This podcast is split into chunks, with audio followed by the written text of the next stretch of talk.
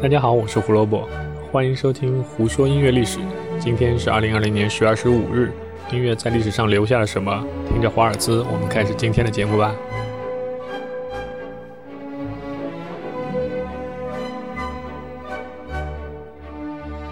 一八二五年十月二十五日，被称为华尔兹之王的小约翰施特劳斯出生在了维也纳。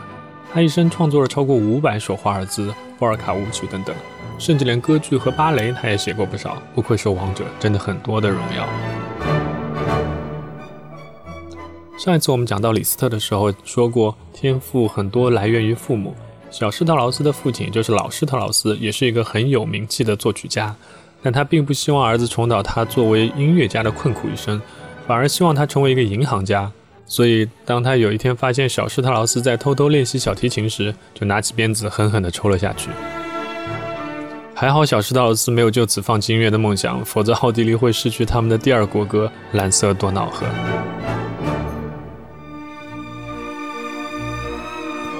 在小施特劳斯出生后的十三年，一九三八年十月二十五日，一位名叫乔治比才的作曲家出生。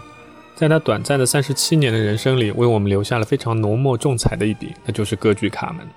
后来的评论家都认为他的过早去世是法国音乐剧的重大损失。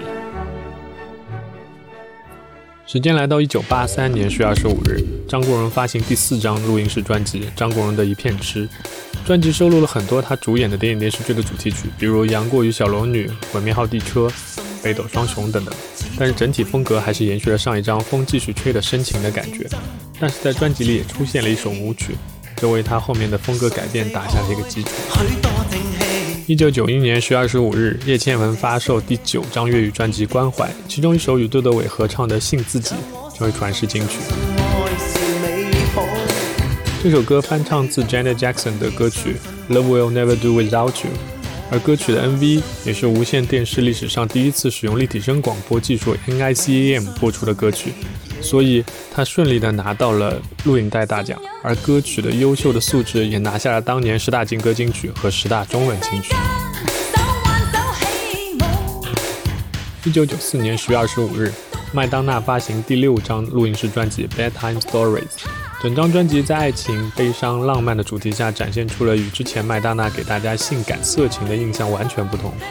这是麦当娜因为不停下跌的专辑销量做的一次改变，这也算是她默默的向公众进行了一次道歉，试图改变以前留下的坏印象。